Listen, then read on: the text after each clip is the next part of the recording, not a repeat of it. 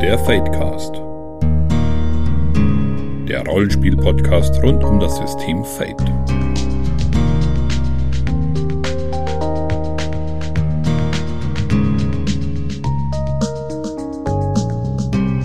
Herzlich willkommen zur 14. Folge des Fatecasts. Heute soll es um die Gemeinsamkeiten von Fate und der Oldschool Renaissance gehen. Außerdem wird das heute eine kleine Sonderfolge, denn ich hocke heute alleine vor dem Mikrofon. Meine beiden Mitpodcaster sind einmal wegen Krankheit und einmal wegen technischen Schwierigkeiten leider verhindert. Ich hoffe aber, dass ich das Thema trotzdem interessant genug für euch präsentieren kann und würde mich freuen, wenn ihr in den Kommentaren zum einen schreibt, ob euch grundsätzlich auch ab und zu als kleine Notlösung so eine Folge gefallen würde oder ob wir dann lieber in diesem Fall darauf verzichten sollten und dann lieber wieder warten, bis wir alle vor dem Mikrofon sitzen können oder wenigstens zwei von uns. Außerdem, wer möchte, es würde mich natürlich freuen, wenn ihr zum Thema an sich auch äh, eure Meinung kundtut, ob ihr mir in den Punkten, die ich euch präsentieren möchte, zustimmt oder vielleicht auch mir widersprecht. Aber bevor wir einsteigen, möchte ich trotz allem, auch wenn ich alleine hocke, mit der Medienschau beginnen. Und zwar habe ich mir einen meiner alten Lieblingsfilme herausgesucht. Und zwar Dead Man Don't Wear Plaid oder auf Deutsch Tote tragen keine Karos aus dem Jahr 1982. Gut, jetzt kann man natürlich sagen, dieser Film ist an sich schon ziemlich retro, hat er doch schon 25 Jahre auf dem Buckel, aber deswegen habe ich mir nicht ausgewählt. Der Gedanke dahinter war, weil diese Film-Noir-Krimi-Komödie mit Steve Martin einen ähnlichen Kniff bedient wie die Oldschool Renaissance. Und zwar haben sie sich eben der alten Film-Noir-Sachen bedient, in dem Fall aber nicht nur, dass sie schwarz-weiß gedreht haben und Steve Martin einen abgehalfterten Privatdetektiven spielt und so weiter, sondern sie haben sich tatsächlich alte Ausschnitte aus Film Noir-Krimis aus dem Jahr 1945 bis 50 genommen und die in diesen Film eingebaut. Dabei kommt ein herrlich schräger Film zustande, der sich sehr vielen eben Anspielungen bedient, allein eben diese verschiedenen Ausschnitte zu sehen und wie die in diese Handlung eingebaut wurden und welche Wendungen teilweise da die Schauspieler ein bisschen machen müssen, um diese Szenen flüssig reinzubekommen, macht mir großen Spaß. Wer alte Komödien gerne mag, wer vielleicht auch Film Noir mag, dem kann ich nur empfehlen, mal in Dead Man Don't Wear Plaid oder eben Tote tragen keine Karos reinzuschauen. Genug der Medienvorschau dieses Mal. Heute ging es ziemlich schnell. Ich habe es ja schon erwähnt, die Oldschool Renaissance. Vielleicht ist es dem ein oder anderen doch noch kein Begriff, drum hier nur ganz kurz ein Abriss drüber. Die Oldschool Renaissance ist eine, ich nenne es jetzt mal Bewegung in der Rollenspielszene, die, wie der Name schon vermuten lässt, alte Rollenspiele wieder aufleben lässt. Was heißt alte Rollenspiele? Ja, solche Sachen wie zum Beispiel D&D, erste Edition oder auch DSA 1 und dergleichen, so in diesem Stil, wollen die entweder alte Regeln von damals wieder spielbar machen oder auch neue Systeme schreiben und neue Systeme erstellen, die aber im Stil dieser alten ähm, Spiele sind. Ein berühmtes Beispiel möchte ich jetzt mal nennen, ist zum Beispiel Dungeon Slayers, das nicht umsonst ein altmodisches Rollenspiel im Titel trägt. Wer sich näher damit beschäftigen möchte, über die ganzen, wo kommt's her und so weiter, dem kann ich den System Matters Podcast äh, empfehlen, im Speziellen eine kleine Podcast-Reihe, die sie vor ein paar Wochen gestartet haben, wo es genau eben um die Oldschool Renaissance geht. Das war nämlich auch mein Anlaufpunkt oder mein Startpunkt für die ganze Idee für diese Folge. Denn wie der ein oder andere, der den Fadecast regelmäßig verfolgt, bestimmt schon mitbekommen hat, habe ich ein bisschen meine Probleme mit DSA. Vor allem aber wusste ich nie so recht, was jetzt eigentlich genau mm, es ist dahinter, weil in Anfangsjahren hatte ich sehr viel Spaß, DSA zu spielen und habe das auch sehr ausgiebig und sehr lange gemacht. Aber mit der Zeit bin ich irgendwie nicht mehr glücklich damit geworden.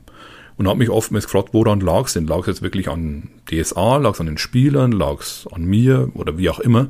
Und dann habe ich mir diese Folge von System Matters angehört, oder diese Folgen, besser gesagt. Mittlerweile sind es vier.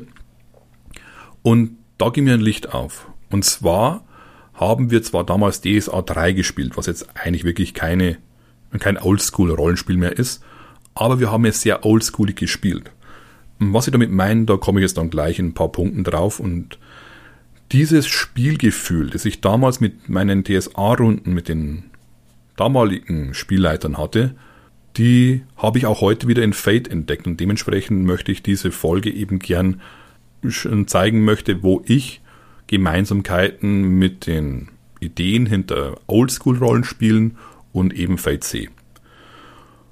Und diese, dieses oldschoolige Spielen ging leider mit der Zeit dann mit äh, Spielleiterwechsel und dergleichen und auch Edition 4 Wechsel sehr stark verloren. Aber wie gesagt, das ist rein meine eigene Vorstellung, was ich schön finde beim Spielen.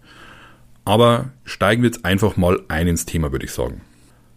Als kleinen Leitfaden habe ich mir den Quick Primer for Old School Gaming von Matthew Finch genommen. Das ist ein kleiner Gedankenleitfaden zum Thema Old School Renaissance und der hat vier Zen-Momente festgemacht, mit denen er versucht zu erklären, was ist der Gedanke hinterm oldschooligen Spielen. Der erste Zen-Moment würde übersetzt heißen Situationsentscheidungen statt fester Regeln.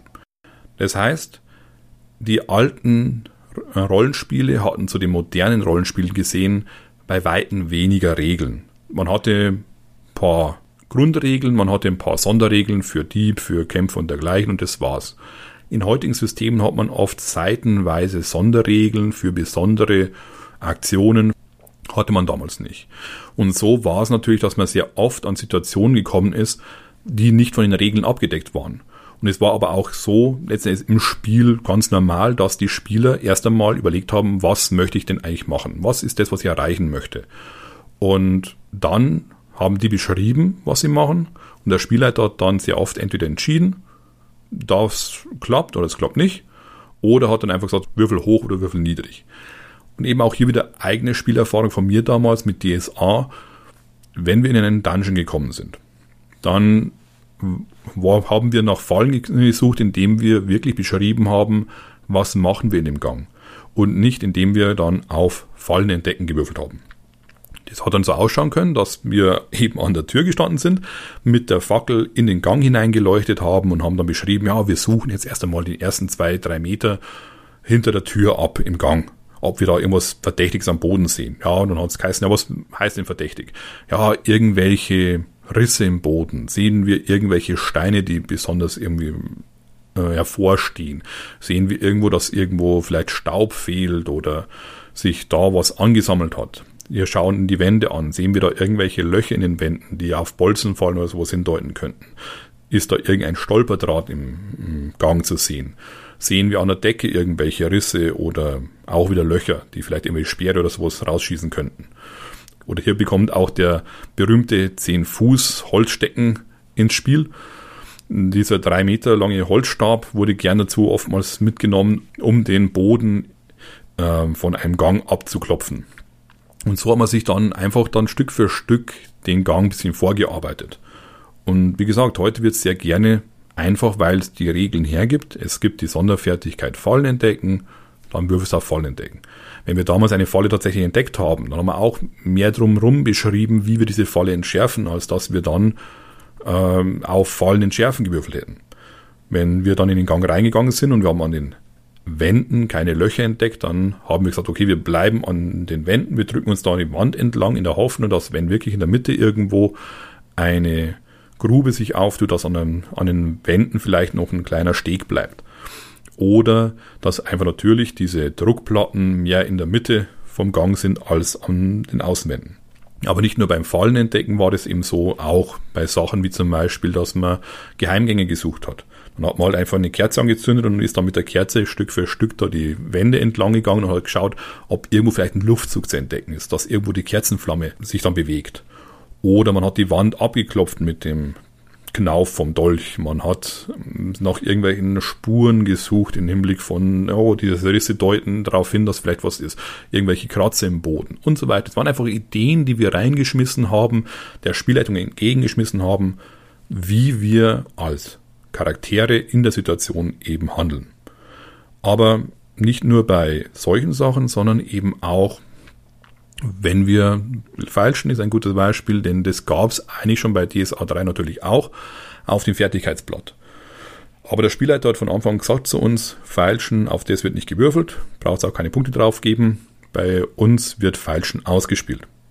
Und dann war es eben so, wenn ich dann versucht habe, eine Waffe günstiger zu kaufen oder Proviant günstiger zu bekommen, dann hat mich halt der Spielleiter gefragt, ja, mit welchen Argumenten möchtest du denn den anderen davon überzeugen, dass er das günstiger gibt. Und hier auch wieder natürlich kann ich das ähnlich im modernen Spiel oder auch gleich im modernen Spiel auch machen. Im Oldschool-Rollenspiel musste man es so machen, es gab nämlich keine Regeln dafür. Und weil es keine Regeln dafür gab, hat man es dann vielleicht eher dann auch als Option gesehen, es zu machen. Moderne Spiele haben meistens Regeln dafür und dann diese Regeln außer Acht zu lassen oder durch Hausregeln zu ersetzen, wie wir es ja dann auch teilweise bei manchen Fertigkeiten gemacht haben. Du hast eine gute Begründung gegeben, bekommst Boni drauf. Du hast keine Begründung geben wollen, du hast, möchtest einfach bloß deinen Würfel schmeißen, gut, dann bekommst du Mali drauf. Kann man natürlich auch machen. Aber wenn ich eine Regel habe, bin ich eher meistens dazu bereit, erst einmal, oder dann stellt sich das Hirn erst einmal darauf ein, ich folge dieser Regel, nämlich wenn ich Fallen entdecken möchte, schmeiße ich auf Fallen entdecken. Dass ich beschreibe, wie ich diese Situation handhabe oder wie ich zum Beispiel die Falle an einer Tür vielleicht versuche zu entdecken, falls es eine überhaupt gibt. War auch immer das. Ne? Man weiß nicht, ob man es jetzt entdeckt oder nicht. Ich drehe den Knauf nicht in die eigentliche Richtung, wenn es ein Knauf war, sondern ich drehe ihn in andere Richtung. Vielleicht, dass man da das dann aufkriegt. Dass man einfach auf solche, teilweise ziemlich abstrusen, aber eben die, die Geschichte in denen kommt, hat man eher, wenn man in den Regeln Lücken lässt, die dann von den Spielern gefüllt werden. Ein kleiner, auch nochmal eine Anekdote, die ich von einem anderen Spielgruppe eben gehört habe, die auch so gespielt haben, da, oder besser gesagt, nicht die Spielgruppe an sich, sondern ein Spieler, das war ein neuer, ein Neuling. Der kannte sich mit dem System noch nicht so aus, dementsprechend ging der sehr unbefleckt an das Ganze ran und dann standen sie mal vor einer Truhe, wo sie dann auch vermutet haben, dass die vielleicht irgendwie gesichert sein könnte, vielleicht auch mit einem magischen Feuerball oder was weiß ich und haben dann überlegt, wie könnten sie rangehen und haben mit da angefangen, ihr Charakterblatt und ihre Fertigkeiten zu studieren, was sie denn da am besten machen könnten. Und der hat einfach gesagt, ja, hat denn die Truhe hinten Angeln? Ja, hat sie. Außen? Ja. Gut, dann nehme ich jetzt meinen schweren Kriegshammer und hau da diese Angeln ab. Und der Spieler hat gesagt, okay, dann hat er halt mal kurz eine Kraftprobe gemacht, hat sie geschafft, kein Problem. Und jetzt, ja, jetzt nehme ich einfach meinen Dolch und hebel die Kiste von hinten auf. Und dann ging natürlich vorn der, die Falle zwar ähm, los, aber hatte natürlich keinerlei Effekt, weil der die Truhe von hinten eben aufmachen konnte und das Ganze dementsprechend kam an das Zeug ran, hatte die Truhe offen, die Falle war auf etwas rabiate Art und Weise äh, entschärft, aber mit coolen Ideen und haben einen Moment erschaffen, den man so hätten jetzt bloß auf Fallenschärfen gewürfelt nie gehabt hätte. Das wäre jetzt eben der erste Zen-Moment, dass Situationsentscheidungen eher getroffen wurden auf dem, was die Spieler, was ihnen einfällt, als dass man auf dem Charakterblatt nachschaut, welche Fertigkeit setze ich jetzt eigentlich ein. Und ähnlich gehe ich ja auch bei Fate ran an die Sache. Ich habe vor allem beim Turbo Fate, was für mich nochmal ein gutes Stück oldschooliger ist als Fate Core, auch letzten Endes nur eine ganz kleine Auswahl an Regeln und der Rest wird einfach von den Spielern und von der Spielleitung jeweils ad hoc in der Situation erschaffen. Und ganz ehrlich, ich könnte jetzt die Methoden auch einfach in Stärke, Intelligenz, Weisheit und dergleichen umbenennen und hätte dann ähnliches wie damals. Ich hätte ein paar Sonderregeln für mein Dieb, für meinen Krieg und dergleichen mit meinen Stunts. Ich hätte ein paar Attribute, die Attributsproben wurden früher dann auch erst später als Option mit hinzugegeben. Hat man am Anfang auch gar nicht dran gedacht, dass man irgendwie auf Attribute würfeln könnte. Könnte dann eben in der Hinsicht wieder spielen wie damals, nämlich dass ich sage, was macht mein Charakter und die Spielleitung gibt dann vor, was, ob jetzt ein Erfolg ist oder ob man nochmal drauf würfeln muss. Auch bei Fate Core kann ich es ähnlich machen, auch wenn ich hier natürlich schon bestimmte Fertigkeiten und dergleichen für Situationen natürlich habe, aber mit der Möglichkeit, Vorteile zu erschaffen, unterstütze ich ja auch wieder, dass die Leute sich in die Situation hineinbegeben, sich überlegen, was will mein Charakter in der Situation vielleicht noch machen, dass ich Bonus für meinen Wurf bekomme. Beim Feilschen, natürlich kann ich einfach nur einen Fertigkeitswurf machen, oder ich kann sagen, ich habe hier und diese und jene Argumente, die möchte ich gerne als Vorteil eben gegen den Händler ins Feld führen. Und dass man eben das dann dazu nutzt, die Situation besser auszugestalten.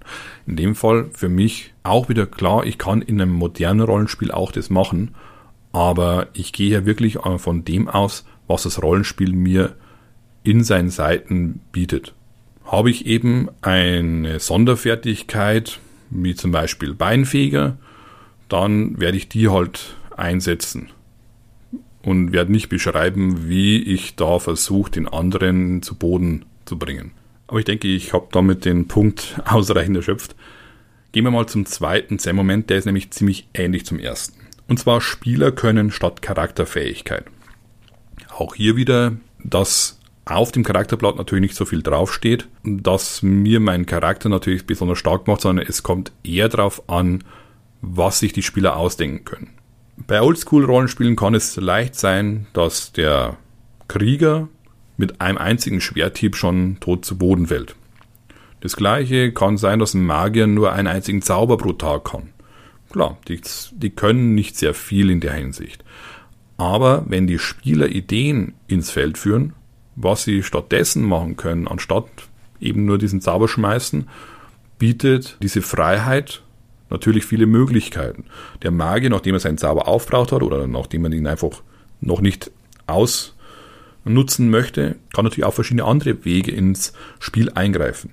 Er kann den Gegner anbrüllen, er kann ihn mit Steinen beschmeißen, er kann versuchen, mit einem Taschenspiegel ihn zu blenden. All das sind Sachen, die die Spieler dann eben bei oldschooligen Rollenspielen noch vielleicht eher dazu bereit sind, von sich aus zu machen, weil, wie gesagt, es nicht darauf ankommt, was steht jetzt wirklich alles auf meinem Charakterblatt drauf. Klar, natürlich muss auch hier die Bereitschaft von den Spielern kommen zu spielen. Aber wenn ich sonst nichts habe, bin ich vielleicht eher zu bereit, etwas eben ins Spiel einzubringen, als wenn ich sagen kann, ah, ich habe hier noch meinen Zauber und ich habe hier noch meine Sonderfertigkeit und äh, wenn ich da noch ein paar Punkte drauflege, dann kann ich das und das noch machen. Oder wie es bei uns eben war, als wir damals noch bei DSA 3 gespielt haben, waren solche Ideen, die wir eingebracht haben, gern gesehen und unsere Kämpfe wurden meistens so beschrieben, dass man dann auch sagen musste, wie greife ich an, welchen Schlag versuche ich, wo versuche ich hinzuhauen, was ist ungefähr das, was ich erreichen möchte. Und dann wurde auch damit gespielt, letzten Endes, wie hat der Gegner zugeschlagen, wie dürfte er ungefähr zu mir stehen und dementsprechend, ah, der hat so nach oben geschlagen. Das heißt, er dürfte seine Seite jetzt da offen haben und ich versuche ihm mein Schwert in die Seite zu treiben und es wurde da das dynamischer gespielt. Und damit gab es dann auch immer Boni und Mali, je nachdem, was ich erreichen wollte, was ich beschrieben habe. Und gegebenenfalls auch natürlich in der, im Ergebnis dann eher noch, dass ich deutlich mehr Schaden gemacht habe, als es rein regeltechnisch gegeben hätte. Einfach weil die Situation es hergibt. Wenn ich mein Schwert da in die offene Seite von ihm reinstoßen kann, dann mache ich einfach mehr Schaden.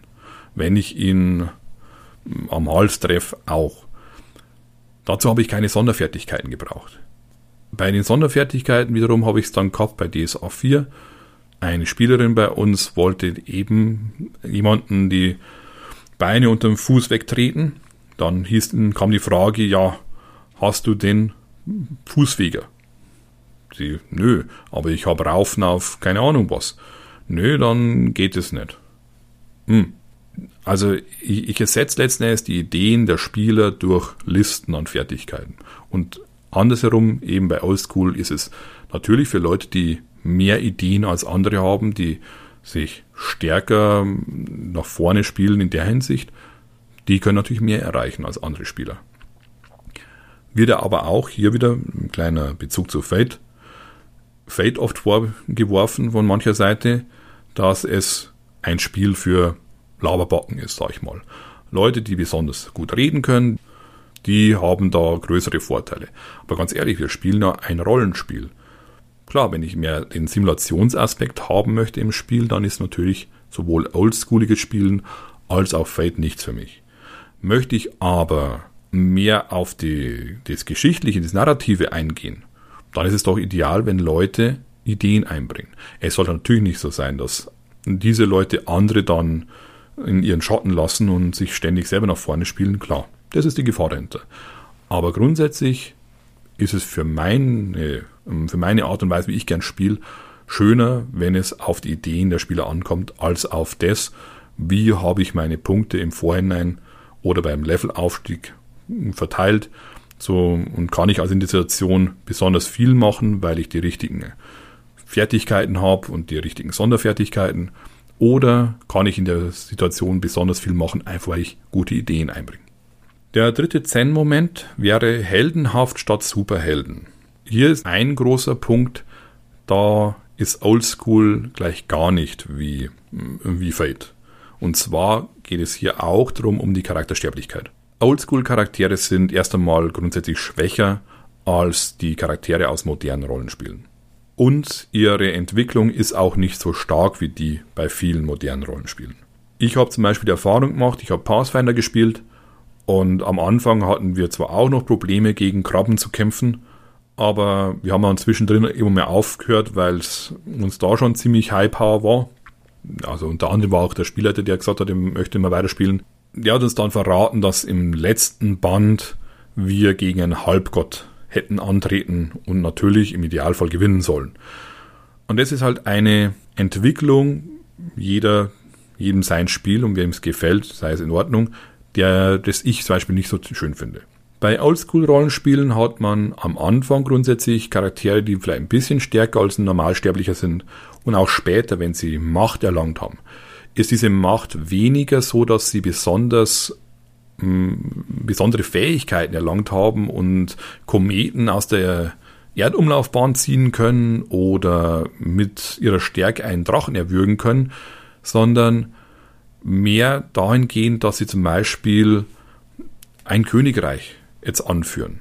Dass sie wirklich, also ich rede wirklich von sehr mächtigen Charakteren, dass sie eine Diebesgilde haben, dass sie einen Magierturm mit eigenen Auszubildenden dann anführen. Sowas in dem Stil. Und dass sie aber trotzdem noch auf ihre Weise auch verletzlich sind.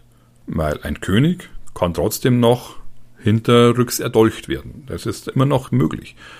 Gut, wie gesagt, bei Fate habe ich jetzt natürlich keine so hohe Sterblichkeitsrate bei Spielern, aber die Entwicklung von Fate-Charakteren ist jetzt auch nicht, dass ich von kann nix hin zu ich bin selber ein Halbgott habe, sondern dass die Entwicklung auch langsamer vonstatten geht und auch, wie gesagt, eben nicht so stark. Und ein schöner Vergleich, den ich in diesem Oldschool Primer oder diesen Quick Primer für Oldschool Gaming gelesen habe, war, in Oldschool spiele ich mehr Batman anstatt Superman.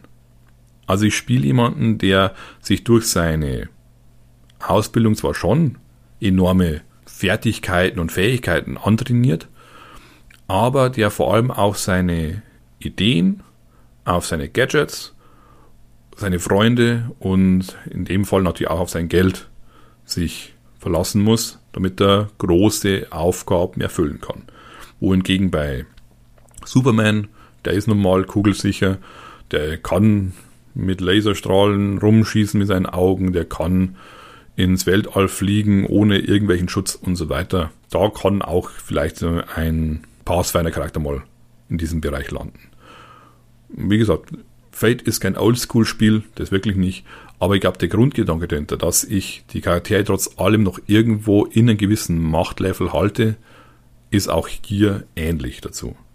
Der vierte Zen-Moment wäre, dass es kein ausbalanciertes Spiel ist. Bei modernen Spielen wird es gern auch so gemacht, wie es bei Computerrollenspielen gemacht wird. Wenn ich da ein Abenteuer für Stufe 1 habe, dann sollten auch alle Gefahren, die einem entgegenkommen, für einen Stufe 1 Charakter oder für die Anzahl der, der Charaktere dann machbar sein. Haben so berühmtes, erschlag bitte die Ratten in meinem Keller. Dann kommt man in das nächste Gebiet, hier sind dann Stufe 2 bis 4 Gegner. Dann Stufe 5 bis 10. Und so arbeitet man sich langsam Stück für Stück hoch. In Oldschool-Rollenspielen ist es aber nicht so. Da kann es sein, dass man auch als erst- oder zweit- oder drittstufiger Charakter in einen Dungeon kommt und plötzlich stolpert man da über einen Drachen. Normalerweise ist es aber so, dass es Möglichkeiten durch dieses auch wieder dieses freie Möglichkeiten gibt, diesen Drachen entweder zu umgehen oder auszutricksen. Und dass es ihr nicht darum geht, den Drachen zu töten, sondern in dem Abenteuer vielleicht, dass man dem Drachen was stiehlt. Also sprich, man muss auf Ideen kommen, den Drachen raus aus der Höhle zu locken oder eben wie auch immer und dann es zu stehlen, was man haben möchte. Es kann aber trotzdem eben gesagt sein, dass dieser Drache äh, die Spieler umbringt, einfach weil dieser Drache mächtiger ist als sie. Und sie das einfach nicht im direkten Mano a Mano, sage ich mal, frei nach Helden in Strumpfhosen angehen können. Und ähnliches hier auch wieder. Fate ist zwar kein Oldschool-Rollenspiel, aber ein oldschooliges. Ich kann in Fate auch eine Welt erschaffen, in der Anfangscharaktere über Gefahren stolpern, die einfach viel zu schwierig für sie sind, viel zu groß für sie sind. Hier aber das Schöne an Fate mit allein mit der Konfliktregel, dass ich aufgeben kann oder dass ich eben ausgeschaltet werden kann und dementsprechend nicht automatisch tot bin, kann ich auch mal Spieler zeigen, diese, diese Herausforderung war zu groß für dich. Auf diese Art und Weise, wie ihr das angegangen seid, angegangen seid könnt ihr es nicht schaffen. Ich verzichte darauf, die Spieler es dahingehend zu lernen, dass sie dann einen neuen Charakter machen müssen, sondern sie können mit dem Charakter weiterspielen, aber ich kann sie auch mal an die Wand laufen lassen in der Hinsicht. Und das finde ich auch hier wieder ein sehr schönes Mittel, wie ich in Fate oldschoolig grundsätzlich spielen kann, aber in der Hinsicht eben den Brückenschlag zum modernen Spielen, dass ich dann trotz allem nicht gleich eine neue Gruppe machen muss. Dann wollen wir das mal zu einem Ende führen. Das waren die vier Zen-Momente nach dem Quick Primer for Old School Gaming von Matthew Finch. Ich setze einen Link in die Show Notes, da könnt ihr das kostenlos runterladen, falls ihr Interesse daran habt.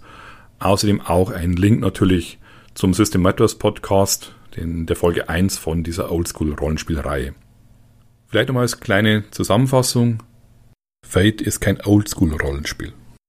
Aber Fate ist auch kein Indie komisches Erzählrollenspiel, das komplett abgehoben ist und was ganz was Neues oder ganz was Fernes irgendwo ist, sondern ich finde Fate ist ein Brückenschlag aus dem Spielen alter Zeit mit modernen Spielen. Damals war es, jedenfalls bei uns natürlich schon noch so in gewisser Weise, dass wenn etwas nicht in Regeln gestanden ist, hat man sich was ausgedacht dazu. Man hat sich dann eigene Ideen dazu gemacht. Heute ist es oft so, was nicht in den Regeln steht, gibt es nicht. Was für Regeln kann ich anwenden in der Situation? Schauen wir nach, gibt es da bestimmt irgendwas. Mag vielleicht daran liegen, dass halt auch schon so viele Spiele da sind, die versuchen, möglichst jede Spielsituation, die aufkommen könnte, mit irgendeiner Regel abzudecken. Aber ich denke, mit Fate, ich habe sozusagen schon meine Regel da. Aber diese Regel ist nicht festgeschrieben, ich muss genau drei Meter vom Gegner weg sein, ich muss 43 Grad Nord-Nordwest stehen und die Sonne muss äh, in meinem Rücken sein, sondern ich habe einfach dieses, denk dir in der Situation aus, was du machen möchtest. Das ist immer das Erste. Dann entscheide, überwinden, Vorteil erschaffen, Angriff oder Verteidigung und dann würfelst ich habe sozusagen diese Anleitung da, die mich aber dazu bringt, selber Ideen einzubringen. Und das geht mir bei vielen anderen Systemen ab und dieser Gedanke dahinter war eben im Oldschool einfach von vornherein ungeschrieben, sage ich mal, gegeben, weil was alles hatte man einfach nicht. Gut, dann bin ich mit dem Thema jetzt mal durch. Ich hoffe, es war interessant für euch. Ich hoffe, es war jetzt nicht zu verwirrend und zu durcheinander es war für mich auch neu, das komplett allein hier einzusprechen. Sagt einfach mal, ob ihr meinen Ausführungen grundsätzlich folgen konntet, ob man mir auch so lange zuhören konnte, wie der Podcast heute ging und was ihr grundsätzlich auch davon haltet. Seid ihr auch der Meinung, dass Fate oldschooliges Spiel ermöglicht oder seid ihr anderer Meinung? Würde mich sehr interessieren.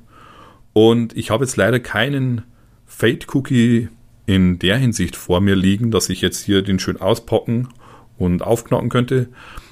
Aber ich habe mir einen kleinen Ersatz geholt bei www.deinglückskeks.de und habe mir da sozusagen virtuell einen Glückskeks für euch aufgemacht. Und der heutige Glückskeksspruch lautet, ein tiefer Fall führt oft zu höherem Glück. Also sprich, würde ich sagen, lasst euch einfach mal fallen, geht's mal weg von den Regeln, lasst einfach euren eigenen Ideen freien Lauf und ich denke, dann sollte es auch für jeden am Tisch, sofern man da nicht ein Ego-Bolzen hat, sollte es zu mehr Spielspaß führen. In diesem Sinne wünsche ich euch noch einen schönen Tag, danke fürs Zuhören und würde mich über eure Kommentare freuen. Und Servus.